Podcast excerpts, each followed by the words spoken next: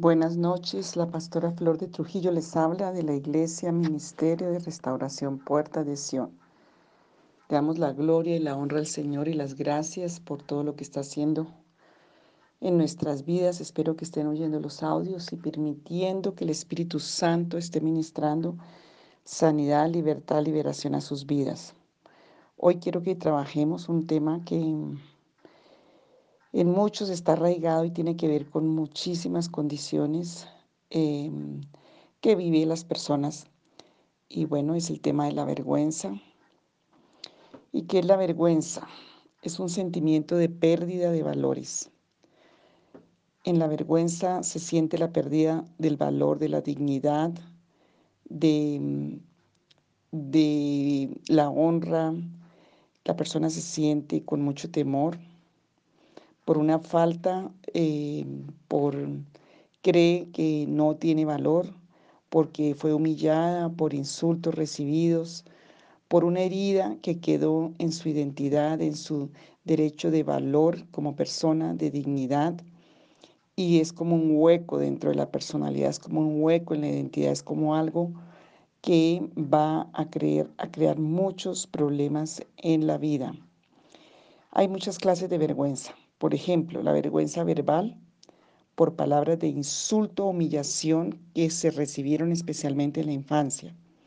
El insulto es un agravio que ofende, es un ultraje, em, es una afrenta a la persona, al ser humano, y por, se origina por problemas em, que dejan esos insultos, ese maltrato, ese abuso y eso se pasa dentro de la mente de la persona, de las emociones, de su vida interior y se llama vergüenza. También hay una vergüenza social que se presenta por decadencia, ya sea económica, pérdida de estatus social o profesional. Em, en Lucas 16.3 vemos la parábola del mayordomo injusto. Ahí puedes encontrar una, una parte de lo que fue la vergüenza social. Vergüenza en la conciencia. Ese es el caso de Adán y Eva en el huerto del Edén. Por su culpa conocieron que estaban desnudos, pues antes andaban sin tener problemas de conciencia. Génesis 2.25 y Génesis 3.7. Adán y Eva se escondieron, se vistieron con las hojas de la higuera y entró esa vergüenza porque entró el mal, porque entró la mentira del diablo, porque entró destrucción y pecado. Y eso trajo vergüenza. Hay también la vergüenza familiar, y es la vergüenza entre familiares que se humillan, que se condenan, que se desprecian con sus palabras. Hijo de la perversa, hijo de la rebelde. En, muchos hay un lenguaje vulgar y en primera Samuel 20:30 vemos cómo Saúl le decía a Jonatán, ustedes en una palabra grosera aquí sería pues esas que oímos a menudo en todos los contextos, especialmente en las familias, hijo de la perversa y de la rebelde. Le decía Saúl insultando a Jonatán. Otras veces se manifiesta en la persona porque no estudió, por su comportamiento, cuando se le dice a un hijo la oveja negra de la familia, eh, o cuando se le dice bruto, que no sirve, que no vale, eh, cuando se le critican acciones a, a, una persona de los demás, o sea, frente a los demás, como en el caso de Moisés y sus hermanos en números 12, 14, y todo eso acarrea vergüenza. Corregir en público a los hijos en ocasiones se hace para demostrar que uno sí, los, sí lo hace, que uno tiene el poder, pero los hijos reciben afrenta porque son humillados públicamente. Y la Biblia dice allí en, Efesios, no exasperéis a vuestros hijos. Todo lo que es avergonzar a niños es sembrarles vergüenza, sembrarles humillación y dentro de ellos sembrarle tanta agresividad y tanto dolor que después va a salir con ira, con amargura, en una forma destructiva. También tenemos la vergüenza material. La miseria y la pobreza trae vergüenza a las familias que son despojadas. Joel 2, 26 y 27, quiero leer ese de Joel 2, 26 y 27. La Biblia está llena de todo lo que necesitamos, por eso la palabra viva y eficaz es la que nos puede liberar. Joel 2, 26 y 27 dice así, comeréis hasta saciaros y alabaréis el nombre de Jehová, vuestro Dios, el cual hizo maravillas con vosotros, y nunca jamás será mi pueblo avergonzado. Y conoceréis que en medio de Israel estoy yo, y que yo soy Jehová vuestro Dios y no hay otro, y mi pueblo nunca jamás será avergonzado. La vergüenza social, material, la vergüenza también que trae el Señor muchas veces por juicio a las vidas. La vergüenza religiosa. Muchos no se hacen cristianos por vergüenza o se limitan en andar con Dios por esta misma razón. Primera de Pedro 4:16. Vamos a leer qué dice Primera de Pedro 4:16. Y tenemos que ser libres de todas estas vergüenzas. Dice así, pero si alguno padece como cristiano, no se avergüence, sino glorifique a Dios por ello. Entonces tenemos que quitar la vergüenza. Romanos 1:16, Hebreos 2:10 a 11 Marcos 8:38. Marcos 8:38 también nos habla de lo mismo. Y vamos a leer Marcos 8:38. Dice así, porque el que se avergüenza de mí y de mis palabras en esta generación adúltera y pecadora, el Hijo del Hombre se avergonzará también de él cuando venga en la gloria de su Padre con los santos ángeles la vergüenza religiosa, vergüenza física. En las guerras, una de las formas de humillar o avergonzar al enemigo era despojándolos de sus ropas, los desnudaban y hasta los rapaban. Eso dice Isaías 3, 16 y 17. Esta desnudez se presenta en los abusos sexuales, en los actos sexuales indebidos, el punto que cuando se tienen relaciones sin la aprobación de Dios, y la niña queda embarazada como evidencia de su pecado, viene sobre ella, perdón, sobre ella y toda la familia gran vergüenza por este acto. Esa vergüenza también afecta muy profundamente. Existen personas que le agrada o les agrada exhibirse en su forma de vestir es como si estuvieran pasando vergüenza al provocar a los demás de una forma indebida. Esa vergüenza también viene porque se ha roto la dignidad y el valor de la persona. La, Biblia lo habla allá en Ezequiel 16, creo, que dice que andan desvergonzados, eh, aplaudiendo y danzando desvergonzadas. Es la vergüenza de desnudez cuando hay alteraciones y cuando ha entrado el pecado en una forma moral. Esa vergüenza también es algo que trae consecuencias muy graves a nuestra vida. Causas y orígenes de la vergüenza, de la desobediencia. Desde el huerto de Edén entró con el pecado, entró la vergüenza. Las faltas allí cometidas em, por salirse de los límites que Dios había establecido dejaron vulnerable, frágil al ser humano, presa de la vergüenza. La palabra famosa sinvergüenza es manifestada como un insulto que se hace a aquellos que no cumplen con sus deberes o responsabilidades en alguna área. La pereza es una causa de vergüenza, lo dice Proverbios. Hay varias citas en Proverbios, solo voy a darles dos. Proverbios 10.5 habla de la pereza que trae vergüenza. Proverbios 24 y 30 del 24 al 30. La necedad ocasiona vergüenza. Proverbios 3, 35. El, el hijo necio trae vergüenza. Entonces, si estás actuando neciamente, la vergüenza va a estar por ahí en tu vida. Si estás hablando, actuando con pereza, pues va a venir vergüenza. La avaricia. Jeremías 6, 13 al 15 nos habla que la avaricia va a traer vergüenza a la vida. Y es algo que tenemos que trabajar muy fuertemente. Avaricia 13 y 14 del 6. porque desde, el más chico de ellos hasta el más grande, cada uno sigue la avaricia, y desde el profeta hasta el sacerdote todos son engañadores, y cuando la herida de mi pueblo, y curan la herida de mi pueblo con liviandad, diciendo paz, paz, y no hay paz. ¿Se han avergonzado de haber hecho abominación?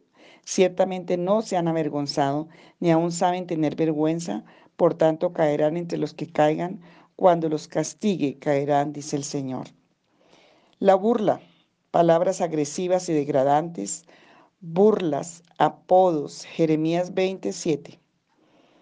Y quiero hablar de aquí en una partecita en esta de la burla. Muchas personas se han burlado de la vida, se han burlado del matrimonio, se han burlado de los valores y eso va a traer consecuencias muy graves.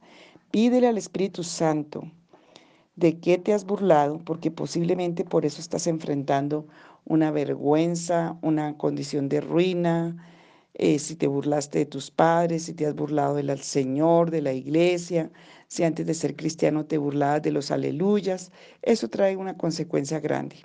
Si te has burlado de los hombres, si te has burlado de las mujeres, todo eso trae vergüenza y trae consecuencias, no solamente vergüenza, trae cárceles, trae ataduras, trae ruina, trae dolor, trae que no puedas tener las facultades de vida en todas las áreas de tu vida.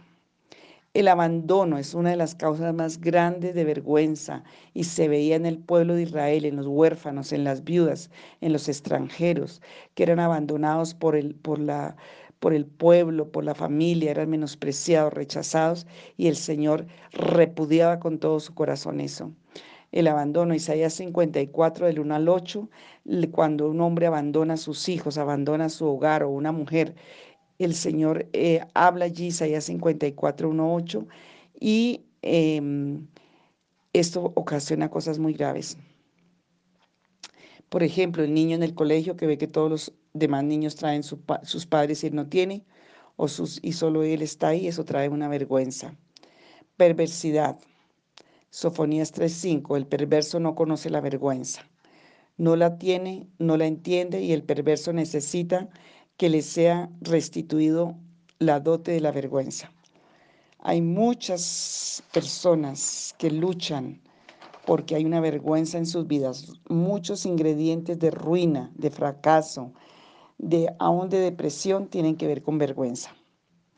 Entonces debemos entender que Dios nos ha dado una dote, una, un, diríamos un, depósito, una un potencial de una vergüenza con el propósito de protegernos. O sea, hay una vergüenza de protección que es buena. Tú no te sales desnudo a la calle, tú te cubres, tú proteges. Esa es una dote de valor natural porque es para protección para defendernos de los peligros, para conservarnos puros, honestos, guardados para el bien, o sea, el bien guarda de la vergüenza. Esta dote se puede ir acabando, disminuyendo, al punto que empieza a cambiarse por vergüenza maligna. Existen personas que no quieren tener vergüenza. Eso dice Jeremías 3:13 y 6:15. Algunos andan desvergonzados. Isaías 3:16 cuando se ha roto la dote de protección, de dignidad, de estima, de valor, de vergüenza natural, de protección, pues se va a desarrollar una vergüenza maligna que va a destruir a la persona y va a ser instrumento para que destruya a otros.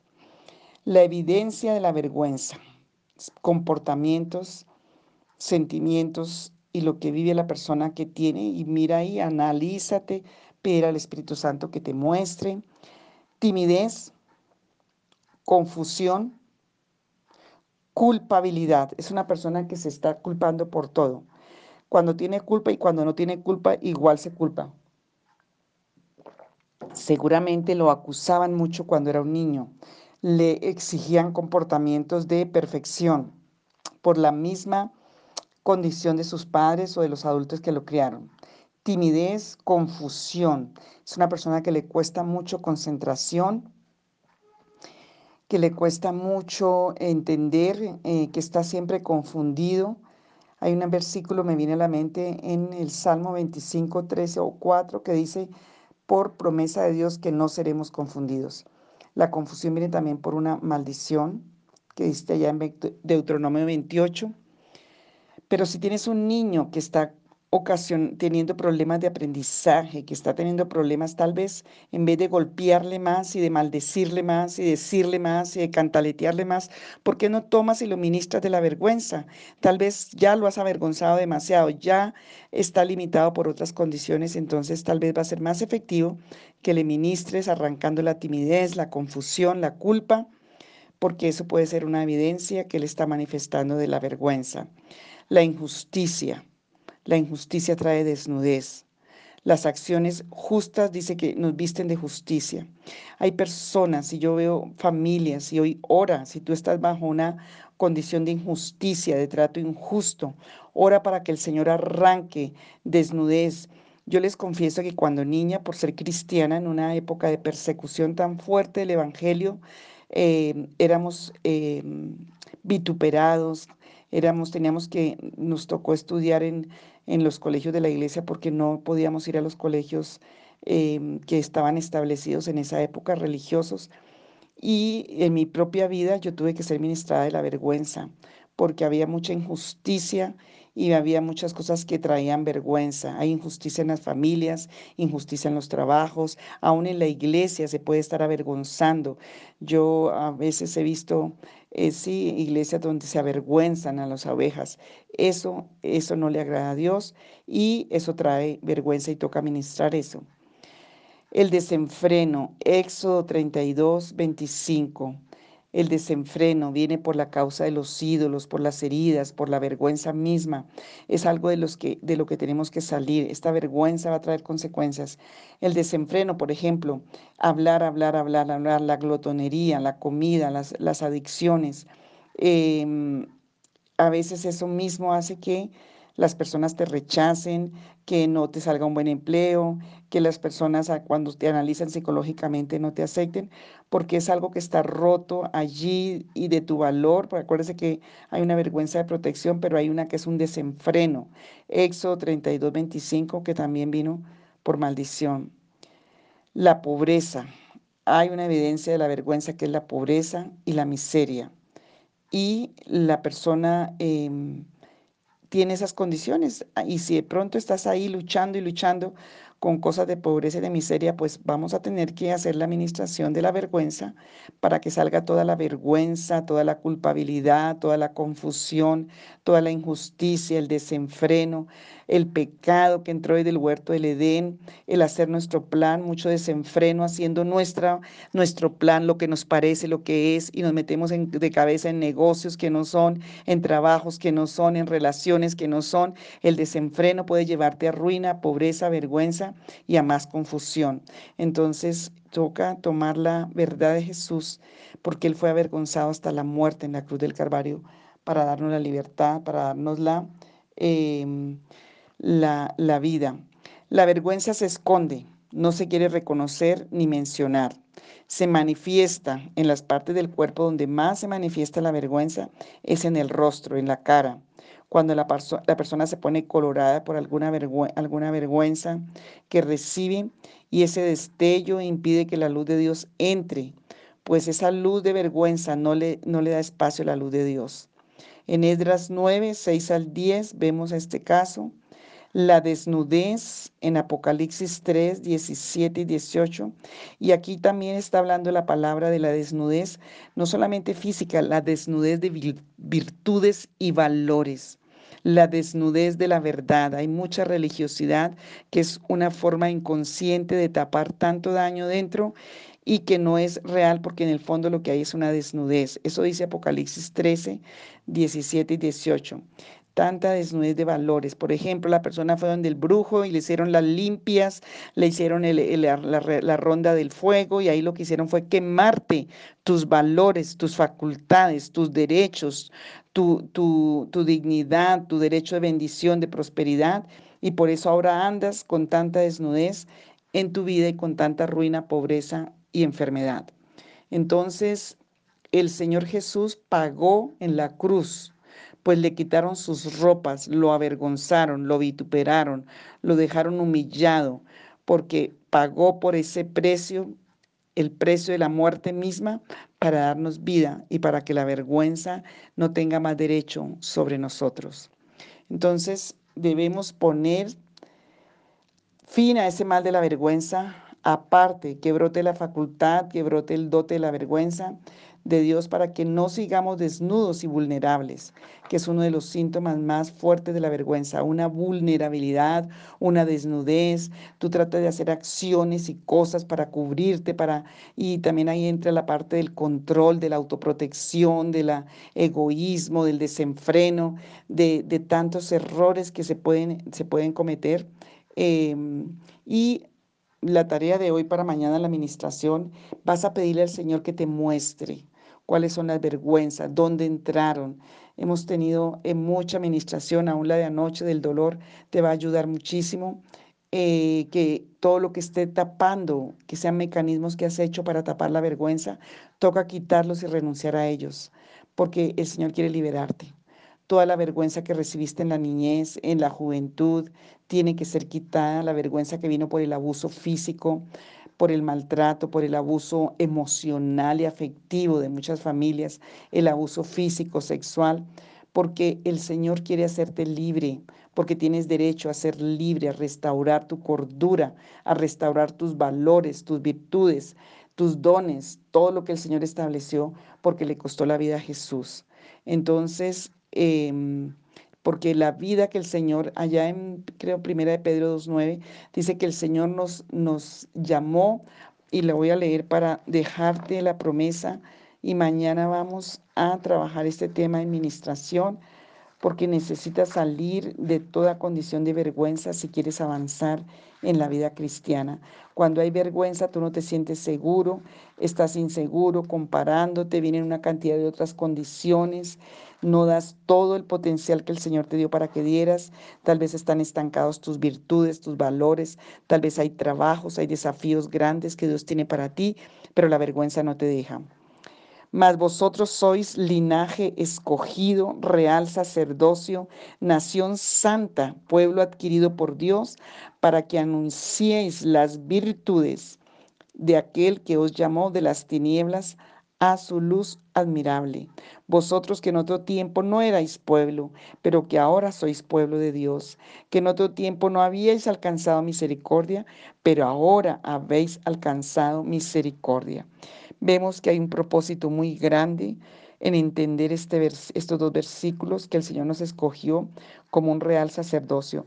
Cuando hay vergüenza, se queda esto en tu mente, se queda religioso, se queda, mejor dicho, no entra a tu corazón y del corazón es que emana la vida.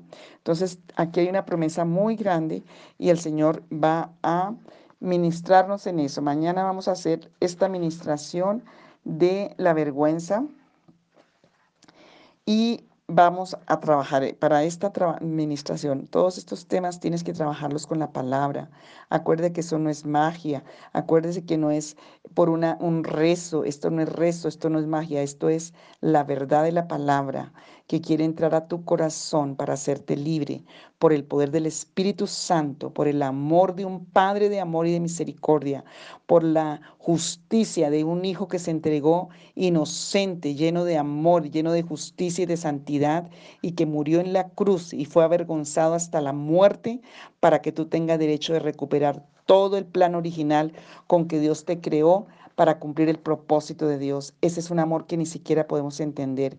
Tienes que pedirle a Dios que te revele el amor de Dios a tu vida, que te revele la verdad de Dios a tu vida, que te revele lo que fue el sacrificio de la cruz, su sangre, su victoria, su poder de justicia, porque tú eres un hijo de Dios y para que entiendas que tienes que tomar la autoridad en el mundo espiritual contra toda obra de la oscuridad, contra toda obra demoníaca, contra toda obra de todos esos males, porque Dios te dice, ya no, es, ya no es tiempo de andar así con esa vergüenza y esa oscuridad, es tiempo de levantarte, es tiempo de venir porque eres real sacerdocio y nación santa. Para adquirir esa santidad nos toca ser libres de todas estas cosas que están sobre nuestra vida y entender la verdad del Señor y arrepentirnos de corazón porque vamos a ser usados poderosamente por Dios en todos los contextos. El pueblo de Dios es la esperanza de las naciones, un pueblo que se levanta, un pueblo que el Señor eh, llamó para anunciar las verdades de su verdad. Hoy yo les bendigo, que el Señor les revele y que el Señor les bendiga con toda su bendición. Amén.